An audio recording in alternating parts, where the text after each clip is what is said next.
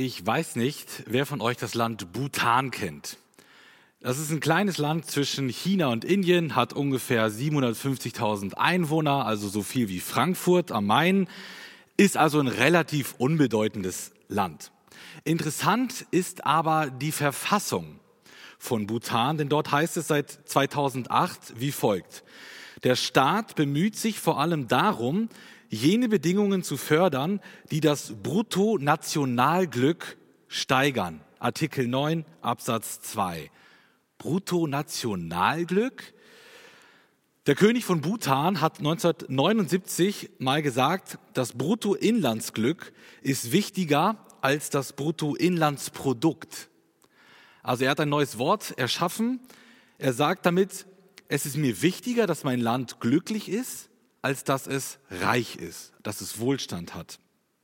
Deswegen hat Bhutan einen eigenen Glücksminister. Also eine Person oder ein ganzes Ministerium, das sich nur mit der Frage beschäftigt, wie kann unsere Bevölkerung eigentlich glücklich werden? Und das ist doch eine gute Frage, oder? Wie wird man denn glücklich? Was braucht man denn eigentlich, um glücklich zu sein? Und wenn du drei Dinge nennen solltest, die dich glücklich machen, die du unbedingt brauchst, um Glück zu haben in deinem Leben, welche drei Dinge wären das? Genau diese Frage wurde einmal im letzten Jahr, 2019, ähm, tausende Menschen in Deutschland gestellt. Die FAZ hat eine Umfrage gemacht hat äh, die Menschen gefragt, was macht dich glücklich? Und die haben ein paar Dinge aufgeführt, drei durfte man ankreuzen. Und das Ergebnis sieht so aus. Am ersten, auf dem ersten Platz steht Gesundheit. 51 Prozent. Also jeder Zweite sagt, er braucht Gesundheit, um glücklich zu sein. Gute Partnerschaft 32, intakte Familie 31, ausreichend Geld 25 auf Platz 4, schönes Zuhause 23, Spaß und Freude am Leben 22, Freunde und Freiheit, beides 15, Kinder 13 und guter Job 10. Interessant, Kinder kommen sogar noch vor einem guten Job, finde ich super. Ich finde, das sind gute Dinge, oder? Also alle Dinge, die, hier, die ihr hier seht, ähm, die finde ich klasse und die will ich auch haben. Also nichts davon würde ich irgendwie missen wollen. Aber ich glaube, da fehlt doch was Entscheidendes, oder? Lass uns mal schauen, was Gott sagt, wie man eigentlich glücklich wird. Und so lautet auch das Thema der Predigt, wie du glücklich wirst. Gemeinsam wollen wir gleich uns den Psalm 1 anschauen. Der Psalm 1 verrät uns nämlich, wie wir glücklich werden. Und der Psalm 1 ist das Eingangstor zu dem Psalm. Wir starten ja jetzt eine Predigtreihe, wollen uns über zehn Wochen mit dem Psalm beschäftigen. Und der Psalm 1 ist der Startschuss. Viele sagen, man braucht den Psalm 1 halt, um den gesamten Psalter verstehen zu können, weil er eigentlich ja eine Steilvorlage gibt zu dem, was später alles kommen wird. Ich lese den Psalm 1. Glücklich der Mann, der nicht folgt dem Rat der Gottlosen, den Weg der Sünder nicht betritt und nicht im Kreis der Spötter sitzt, sondern seine Lust hat am Gesetz des Herrn und über sein Gesetz sind Tag und Nacht. Er ist wie ein Baum, gepflanzt an Wasserbächen, der seine Frucht bringt zu seiner Zeit und dessen Laub nicht verwelkt. Alles, was er tut, gelingt. Nicht so die Gottlosen, sondern sie sind wie Spreu, die der Wind verweht. Darum bestehen Gottlose nicht im Gericht, noch Sünder in der Gemeinde der Gerechten. Denn der Herr kennt den Weg der Gerechten, aber der gottlosen Weg vergeht. Der erste Gedanke lautet, glücklich ist der Gerechte. Die Verse 1 bis 3. Im Psalm 1 werden uns zwei Menschen vorgestellt, zwei Lebenskonzepte. Der Gerechte und der Gottlose. Der eine ist glücklich, der andere nicht. Und zuerst wird uns der Gerechte vorgestellt. Und das erste Wort des gesamten Psalters lautet glücklich. So beginnt der Psalm 1, so beginnt aber auch die Bergpredigt von Jesus im Neuen Testament, Matthäus 5. Dort sagt Jesus, selig sind, selig sind. Das sind die bekannten Seligpreisungen. Und die Worte selig und glücklich sind genau gleich, sind identisch. Und beide meinen so viel wie jemand ist beneidenswert glücklich. Herzlichen Glückwunsch. Ich gratuliere dir. Dieses Wort meint also diesen Gedanken. Das Wort Glücklich oder wie es in Luther bekannter heißt, wohl dem, der nicht und so weiter. Das Wort kommt 26 Mal in dem Psalm vor, das erste Mal gleich zu Beginn, das erste Wort der Psalm. Und der Psalmist sagt uns zuerst, was der Glückliche nicht tun soll.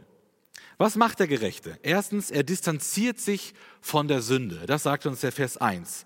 Dort finden wir drei Dinge, die wir nicht tun sollen. Folge nicht dem Rat der Gottlosen, betrete nicht den Weg der Sünder und sitze nicht im Kreis der Spötter. Wir haben hier drei Dreierpaare. Folgen, betreten, sitzen, einmal nächste Folie. Rat, Weg, Kreis, Gottlose, Sünder, Spötter. Und wenn wir genau hinsehen, entdecken wir eine Steigerung. Also es wird immer schlimmer. Folgen kann nämlich auch heißen so viel wie gehen. Betreten meint stehen. Und sitzen meint, ja, sitzen, bleiben oder wohnen. Ihr merkt, gehen, stehen, sitzen. Erst befolgt man einen Rat, dann geht man auch in die gleiche Richtung und am Ende hat man sich dort niedergelassen. Man ist da, wo die gottlosen Menschen sind. Man ist Teil von dieser Gesellschaft, Teil von ihnen geworden. Und ich denke, Lot, der Neffe von Abraham, ein Mann aus dem Alten Testament, ist, ein, ist das beste Beispiel für diesen fatalen Dreischritt, vor dem uns Psalm 1, Vers 1 warnt. In 1. Mose 13, Vers 12 heißt es nämlich, Lot wohnte in den Städten der Ebene des Jordan und schlug seine Zelte auf bis nach Sodom. 1. Mose 14, 12. Und sie nahmen Lot mit, den Sohn von Abrahams Bruder, und seine Habe und zogen davon, denn er wohnte in Sodom. 1. Mose 19, 1. Und die beiden Engel kamen am Abend nach Sodom, als Lot gerade im Tor von Sodom saß. Nun, viele von euch wissen, Sodom war eine sündige Stadt, durch und durch. Und Lot wusste das. Und er kam immer näher zu dieser Stadt. Erst war er nur in der Nähe dieser Stadt, dann war er auf einmal mitten in der Stadt und zum Schluss lesen wir, er war mittendrin, er war Teil der Gesellschaft, so als ob die Sünde ihn immer weiter zu sich gezogen hat. Es gibt ja eine Redewendung, gib dem Teufel den kleinen Finger und er nimmt die ganze Hand. So läuft das mit der Sünde, so läuft das mit dem Teufel und deswegen sagt der Psalmist, wenn du glücklich werden willst, dann distanziere dich von der Sünde. Lass dich nicht von Menschen beeinflussen, die Gott ganz bewusst den Rücken gekehrt haben. Halte Abstand. Ich denke, mit Abstand halten kennen wir uns momentan ganz gut aus, oder? Wir alle sind zum Social Distancing aufgerufen, zur räumlichen Distanzierung voneinander, damit die Ausbreitung des Coronavirus verlangsamt gestoppt werden kann. Und überall gibt es Schilder wie dieses hier, die uns eben daran erinnern sollen, halte Abstand. Und der Psalmist sagt etwas Ähnliches. Distanziere dich von Sündern. Halte Abstand von Sünde, zur Sünde. Du könntest dich anstecken. In Vers 1 haben wir gesehen, was wir nicht tun sollen, wenn wir glücklich werden wollen. Und Vers 2 verrät uns dann, was wir tun sollen, wenn wir glücklich werden wollen. Was macht der Gerechte also noch? Er orientiert sich am Gesetz. Vers 2. Und Vers 2 ist das Zentrum des Psalms. Es ist das Herzstück. Psalm 2, äh, Vers 2 ist, da finden wir die Hauptbotschaft von Psalm 1. Sie lautet, in der Bibel findest du Glück. Und ich denke, genau das ist der Punkt, der in unserer Gesellschaft fehlt. Wir denken zurück an die Umfrage vom Anfang. Dieser Punkt fehlt da doch komplett, oder? In unserer Gesellschaft würde niemand auf die Idee kommen, dass man die Bibel lesen muss, um glücklich zu werden. Diese Antwort tauchte ja noch nicht mehr auf, äh, dass man sie ankreuzen könnte, aber womöglich hätte sie auch fast keiner angekreuzt. Niemand glaubt, dass man die Bibel braucht, um Glück zu finden. Wir suchen heute unser Glück überall, nur nicht in der Bibel, nur nicht bei Gott. Der inspirierte Psalmschreiber nennt hier im Vers 2 zwei Dinge, die wir tun sollen. Habe deine Lust am Gesetz des Herrn und sinne über sein Gesetz Tag und Nacht. Das Wort Lust hat ja oft einen negativen Klang. Wir denken da oft an schlechte Lust. Die Bibel warnt ja auch zum Teil äh, davor, äh, also vor sündigen Lüstereien sozusagen. Aber das hebräische Wort an dieser Stelle meint so viel wie Gefallen an etwas haben, Vergnügen, Verlangen, aber auch Freude. Es sagt uns hier also, freue dich am Gesetz, habe Verlangen nach dem Gesetz, sehne dich nach dem Gesetz. Und für Gesetz steht hier im Hebräischen das Wort Torah. Im engeren Sinne meint das natürlich erst einmal das mosaische Gesetz, also die Gebote, die Gott dem Volk Israel durch Mose gegeben hat.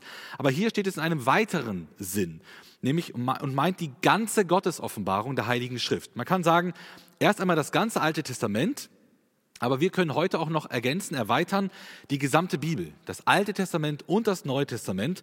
Und der Psalmist fordert uns auf zu Freude am Gesetz, am Gottes Wort, an der Bibel.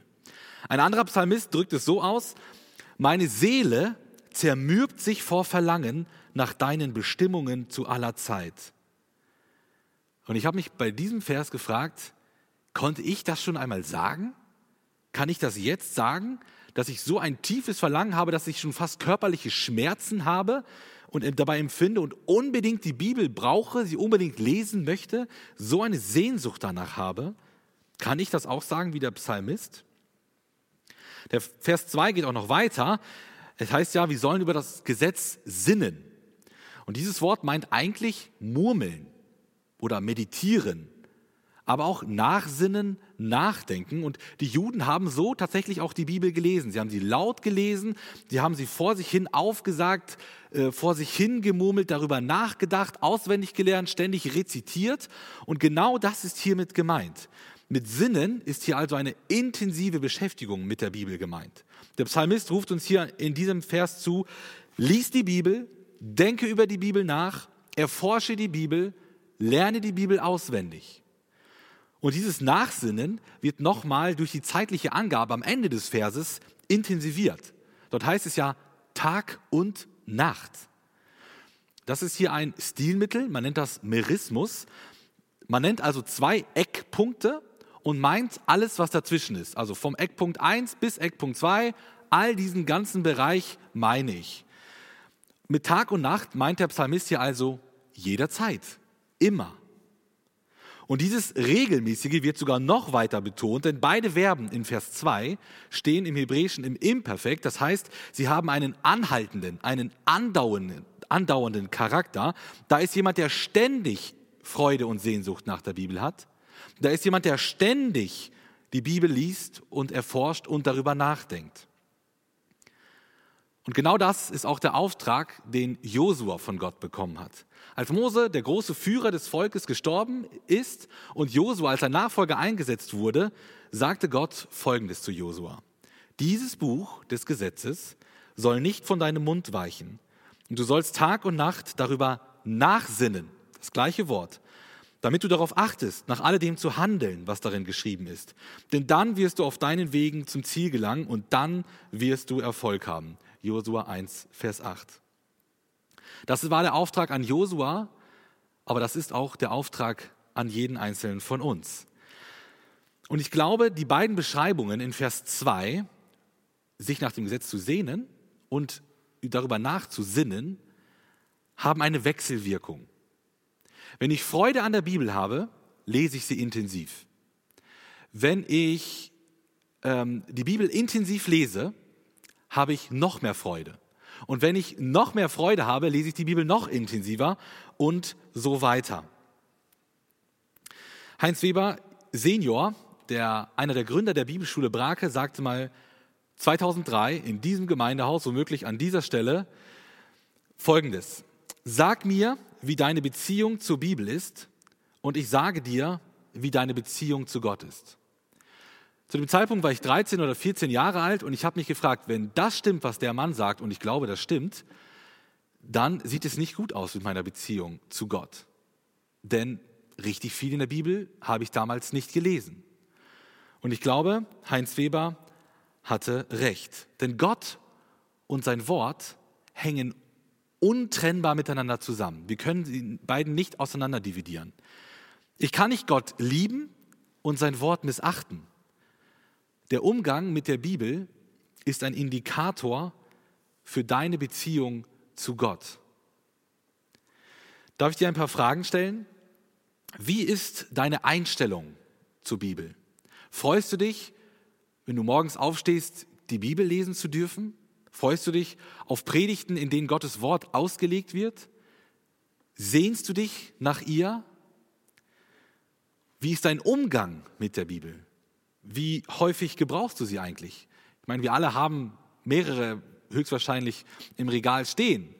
Äh, so viele Bibeln hat man im Haus wie noch nie in der, in der Geschichte. Aber die Frage ist, liest du die Bibel auch? Ich möchte dir mit dieser Predigt Mut machen. Ich möchte dir kein schlechtes Gewissen einreden oder irgendeinen Druck aufbauen. Ich möchte dir einfach Mut machen, wie es in Kolosser 3, 16 heißt, lass die Bibel in dir wohnen. Lass sie in dir wohnen. Vielleicht stellst du dir jetzt die Frage, ja, wie geht denn das? Ich möchte dir ein paar Hilfestellungen geben, die dir helfen können. Erstens, bitte Gott um Freude an der Bibel. Es fängt ganz banal an. Wenn du keine Freude an der Bibel hast momentan, dann bitte Gott. Und ich bin mir sicher, es gibt echt wenige Dinge, die Gott lieber erhören würde, die Gott dir lieber geben würde, als Freude an seinem Wort. Zweitens, lies die ganze Bibel durch. Am besten machst du das systematisch, also komplette Bibelbücher in einem durch. Nicht ein Vers hier, ein Vers da, ein Häppchen da, sondern systematisch durch die Bibel durch. Es gibt verschiedene Bibellesepläne, ganz verschiedene Art, unterschiedlich aufgebaut. Die einen führen dich chronologisch durch die Bibel, anderen eher systematisch, Buch für Buch, Buch für Buch oder Altes Testament und Neues Testament, beides ein Häppchen. Und dann kommt man vielleicht in einem Jahr durch die Bibel, andere machen das ein bisschen langsamer, vielleicht in zwei Jahren durch die Bibel. Und ich denke, der Appetit kommt auch hierbei beim Essen. Also wenn du liest, wirst du mehr Freude empfinden, weil du mehr verstehst, mehr Verlangen bekommst, noch mehr zu lesen. Ähm, und dann steigert es sich äh, auch die Freude bei dir. Ich muss gestehen, auch mir fällt es manchmal schwer, die Bibel zu lesen. Es gibt Tage, in denen ich das gar nicht möchte, in denen ich es auch manchmal leider nicht mache. Ähm, aber manchmal braucht es Disziplin da renne ich nicht freudestrahlend zur Bibel, endlich habe ich sie und ich kann sie lesen, sondern ich muss mich manchmal auch zu meinem Glück zwingen.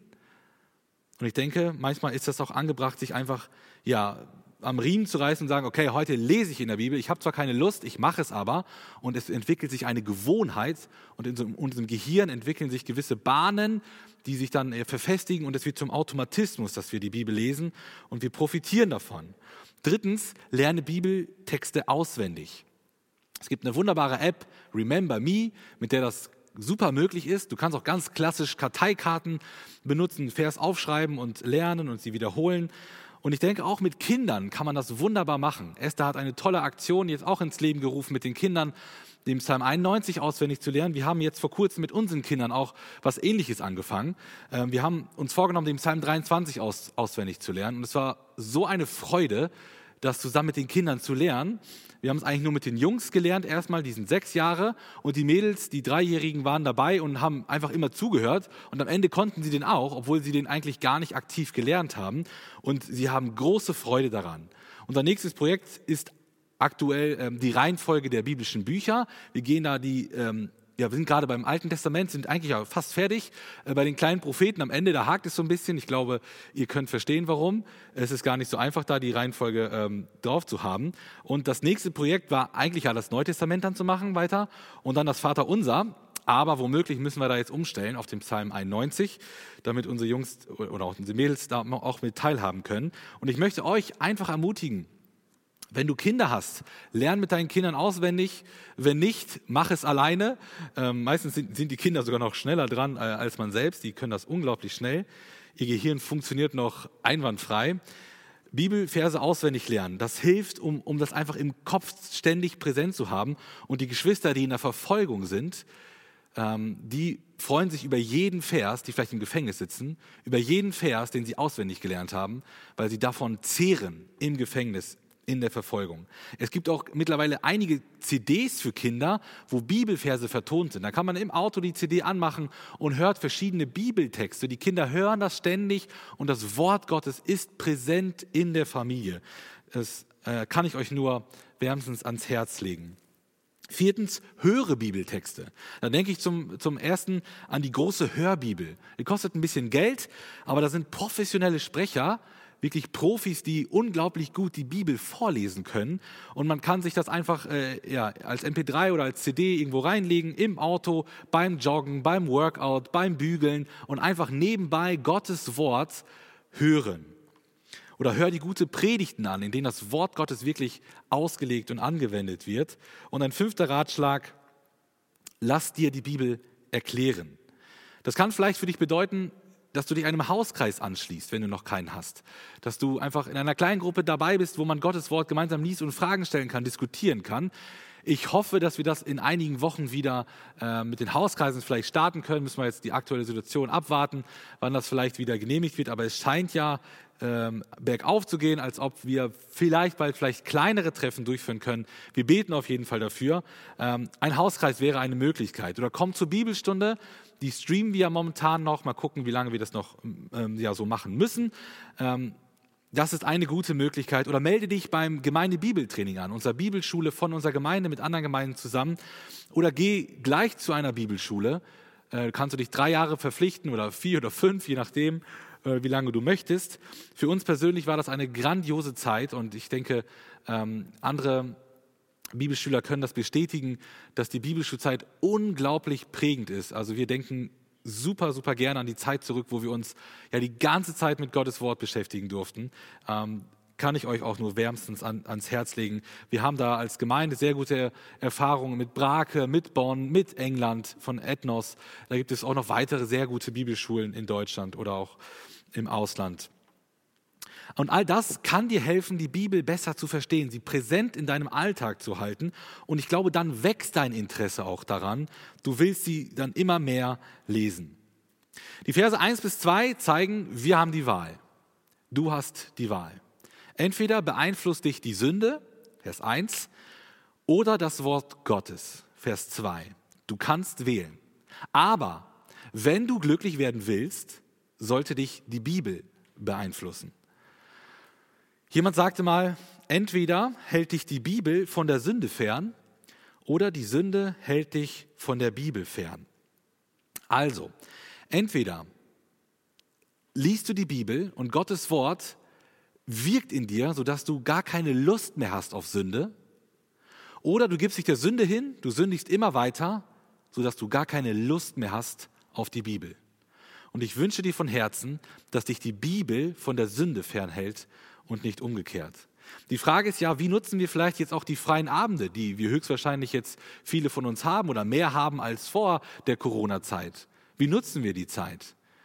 Sind wir jeden Abend bei Netflix, Amazon Prime, YouTube oder irgendwelchen anderen Filmen oder Medien unterwegs? Oder sagen wir einfach mal, heute Abend hören wir uns eine Predigt an, wir lesen gemeinsam zwei, drei Kapitel in der Bibel, denken darüber nach, tauschen, tauschen uns aus und beten. Wie wäre es, wenn wir auf diese Art auch mal unsere vielleicht frei gewordenen Kapazitäten nutzen könnten? Vers 3 beschreibt dann den glücklichen Gerechten weiter. Er führt ein gelingendes Leben. Im Vers 3 werden also die Folgen beschrieben. Der Bibelliebhaber wird ein gesegnetes Leben führen. Der Einfluss der Bibel macht sich jetzt bezahlt. Der Gerechte wird hier mit einem Baum verglichen, mit einem wunderschönen, grünen, blühenden Baum. Und drei Dinge werden uns hier über diesen Baum genannt. Er ist an der Quelle gepflanzt, er bringt rechtzeitig Frucht und er hat keine dürren Blätter. Wir sind ja aktuell in der Jahreszeit, in der alles explodiert sozusagen, wenn man draußen in den Garten geht. Also vor ein paar Wochen sah unser Garten noch sehr, sehr ja, grau, braun aus, keine Ahnung, alles kahl und leblos. Und jetzt sprießt dort alles, es ist wunderschön grün. Und wir lieben es, jetzt nach drei Jahren ohne Garten, jetzt einen Garten zu haben. Die Kinder dürfen dort spielen und wir freuen uns an diesem grünen, ähm, an der grünen Natur, Natur und es sieht unglaublich toll aus. Und wir sind auch ständig dabei, jetzt äh, das Ganze zu gießen, damit äh, das Grüne noch grüner wird. Und unser Baum, der hier beschrieben wird, der steht inmitten von Wasserbächen. Das sind künstlich angelegte Kanäle, die ihn bewässern sollen. Ein Baum ja ganz viel Wasser braucht.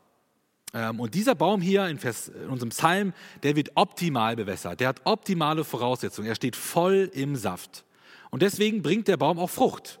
Ist euch aufgefallen, wann bringt er Frucht? Nicht immer, aber zu seiner Zeit, das heißt zur Erntezeit, dann, wenn es drauf ankommt, wenn es gefragt ist, bringt er Frucht. Und deswegen, das ist eine weitere Folge, verwelkt auch sein Laub nicht. Das heißt, er stirbt nicht aus. Er bleibt die ganze Zeit grün und lebendig. Ich denke, die Übertragung ist offensichtlich, dieses, was das Bild hier sagen will. Der Baum ist ein, ein Mensch, das sind ja hoffentlich wir. Das Wasser ist das Wort Gottes und die Früchte, das sind gute Taten für Gott, für andere. Andere profitieren von den Früchten, nicht der Baum selbst. Die Früchte sind ja zum Beispiel für den Menschen, dass er sich daran erfreuen kann. Also wenn der Mensch regelmäßig von der Bibel versorgt wird, darin badet, dann wird er lebendig sein. Er wird zum Segen auch für andere werden. Nun, wir brauchen ja alle eine Kraftquelle von Gott in unserem Leben. Wir können uns nicht selber ernähren. Wir brauchen die Bibel, um geistlich versorgt zu werden. Wer mich kennt, weiß, dass ich Teetrinker bin. Das heißt, ich bin kein Kaffeetrinker. Dazu wird man mich, glaube ich, in diesem Leben auch nicht mehr kriegen. Ich habe äh, trotz gegenteiliger Voraussagungen Sparkasse, Uni und Bibelschule überlebt, ohne dem Kaffee zu verfallen. Und ich glaube, äh, den Rest des Lebens werde ich dann auch noch aushalten, auch wenn mein Arbeitskollege hier in der Gemeinde äh, Gerd Riegel heißt und dem Kaffee nicht so sehr abgeneigt ist. Auch er wird mich nicht zum Kaffee kriegen. Aber zurück zum Tee. Was ist der Unterschied zwischen einer starken Tasse Tee und einer schwachen Tasse Tee? Es ist nicht der Teebeutel, es ist nicht das Wasser, es ist nicht die Temperatur des Wassers. Der einzige Unterschied zwischen einer starken und einer schwachen Tasse Tee ist die Zeit, in der der Teebeutel im Wasser hängt. Je länger der Beutel im Wasser hängt, desto stärker ist der Tee. Und wenn du willst, dass Gottes Wort dich stark macht, dass du ein starker, standhafter Christ wirst, dann musst du so intensiv wie nur irgendwie möglich in das Wort Gottes eintauchen oder das Wort Gottes in dich eintauchen lassen und zulassen, dass das Wort Gottes, die Bibel, dich verändern kann. Je länger, desto besser. Je intensiver, desto nachhaltiger. Weiter heißt es, dass diesem Menschen alles gelingt. Gott segnet diesen Menschen, er schenkt ihm Gelingen. Und das hat mich an Josef erinnert. Dort heißt es über ihn, der Herr aber war mit Josef und er war ein Mann, dem alles gelang. 1. Mose 39, 2. Und der Erfolg bei Josef kam nicht, weil Josef so ein toller Hecht war. Das wahrscheinlich auch. Aber hauptsächlich, weil Gott seinen Segen gab. Der Herr war mit Josef und Josef gelang alles, was er tat. Warum gelingt dem Bibelliebhaber alles? Nun, weil er Weisung von Gott erhält. Er hat Gottes Wort. Er liest da drin und Gott kann durch sein Wort sprechen und der Bibelliebhaber weiß ja, was er tun soll. Hätte er die Bibel nicht, wüsste er nicht, was er tun soll, was richtig ist, was im Willen Gottes ist. Aber er weiß es, er liest es hoffentlich und hält sich daran und deswegen gelingt ihm dann auch alles, weil Gottes Wort das Rezept ist, wie wir unser Leben glücklich gestalten können. Das war also die Beschreibung des Gerechten. Das war der Hauptteil der Predigt. Ähm, und ähm, also der Gerechte wird glücklich, wenn er die Bibel liebt.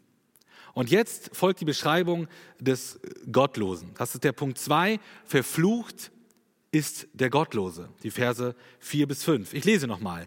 Nicht so die Gottlosen, sondern sie sind wie Spreu, die der Wind verweht. Darum bestehen Gottlose nicht im Gericht, noch Sünder in der Gemeinde der Gerechten.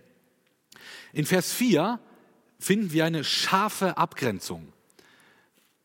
Scharfe Abgrenzung, ähm, Dankeschön, äh, im Hebräischen ähm, vom vorherigen. Da heißt es, so ist der Gerechte erst einmal und dann nicht so der Gottlose. Also ein ganz doller Kontrast wird hier eingeleitet.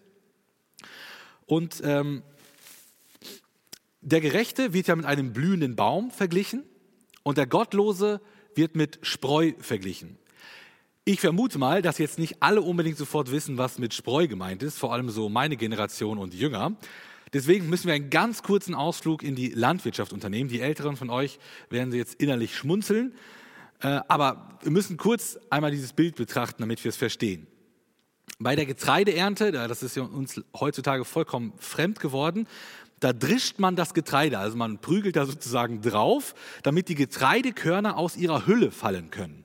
Und dann wirft man das Ganze hoch und hofft, dass der Wind dann kommt und alles Nutzlose, also die Spreu, wegweht. Spreu ist dann leicht und wird vom Wind weggetrieben, sodass das Getreide, das Wertvolle, übrig bleibt.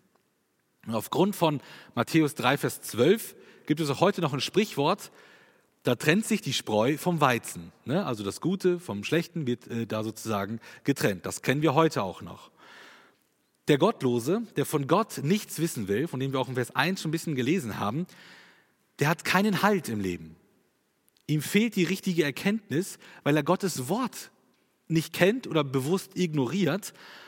Und er wird hin und her geblasen, wenn es stürmisch wird. Und Vers 5 zeigt auch, dass es nicht nur im Diesseits einen Unterschied gibt, sondern auch im Jenseits.